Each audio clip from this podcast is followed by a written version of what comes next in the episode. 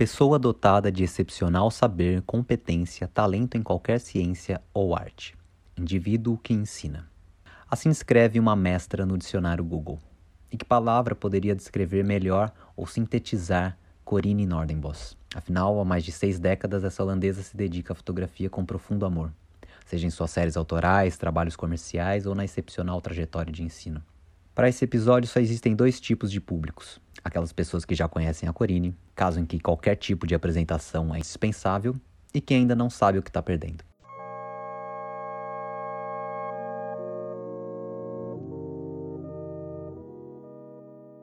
No programa de hoje, Corine Nordenbos. A Corine é uma das pessoas mais citadas ao longo da existência desse programa, então é mais do que justo que nesse formato mais curto, em que eu te conto um pouquinho sobre alguma coisa, eu fale um pouco sobre a minha Yoda. E eu a chamo assim sem a pretensão de me nomear um Skywalker. Eu sou apenas um jovem padawan, profundamente afetado pela força do conhecimento e generosidade dessa mulher. Eu tive a sorte de que nossos caminhos cruzassem depois que meu querido parceiro, Mati Guzzo, ter ido estudar no Instituto de Arte de Hague lugar em que a Corine se dedicou por anos como educadora e coordenadora do curso de fotografia, formando grandes nomes da fotografia contemporânea como os holandeses Vivian Sassen e Horn Hofstra, entre tantos outros. Pouco tempo depois foi a vez do resto do mundo ter um pouco dessa sorte. Ao ser aposentada compulsoriamente pela lei holandesa por atingir a idade limite de trabalho, a Corine se viu liberta das responsabilidades de coordenar o departamento de fotografia e poder voltar a se dedicar às suas séries autorais e viajar pelo mundo lecionando as suas intensas oficinas. E foi aí, no final de 2015, que o meu caro Guzo consegue trazer a Corine para sua segunda passagem pelo Brasil. Sim, ela já havia estado aqui nessas bandas na década de 70, cruzando a Transamazônica pegando carona na boleia de caminhões. De lá para cá eu tive a honra de estudar com ela em uma série de oficinas, mas muito mais do que isso de conviver e conversar e conhecer ela melhor. E são nessas horas que conhecimento você aprende muito, jovem meu.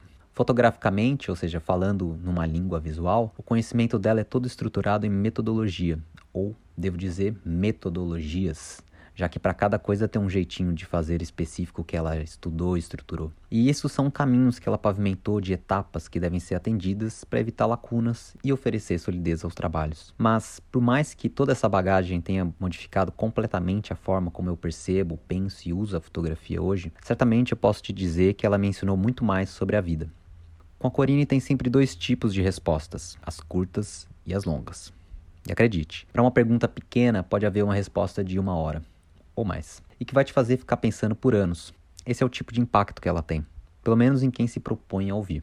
Porque quando é ela quem está fazendo as perguntas, é difícil responder. Simplesmente pelo fato que ela sabe ir direto na essência das coisas e de nós mesmos. Sendo que esse é um lugar que nem sempre nos propomos a olhar com honestidade, a encarar o que tem lá dentro, no cerne das questões que nos regem. Para ser sincero, na primeira oficina que eu fiz com ela, eu simplesmente não sabia nem por onde começar a responder a maioria das questões que ela fazia. E, de novo, a fotografia é a menor parte do pacote.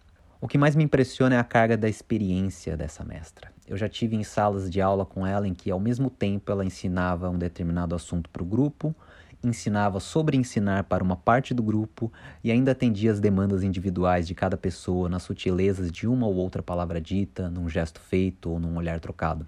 Tudo isso como se fosse mais uma tarde de sábado. Vou te falar, é de uma grandeza única.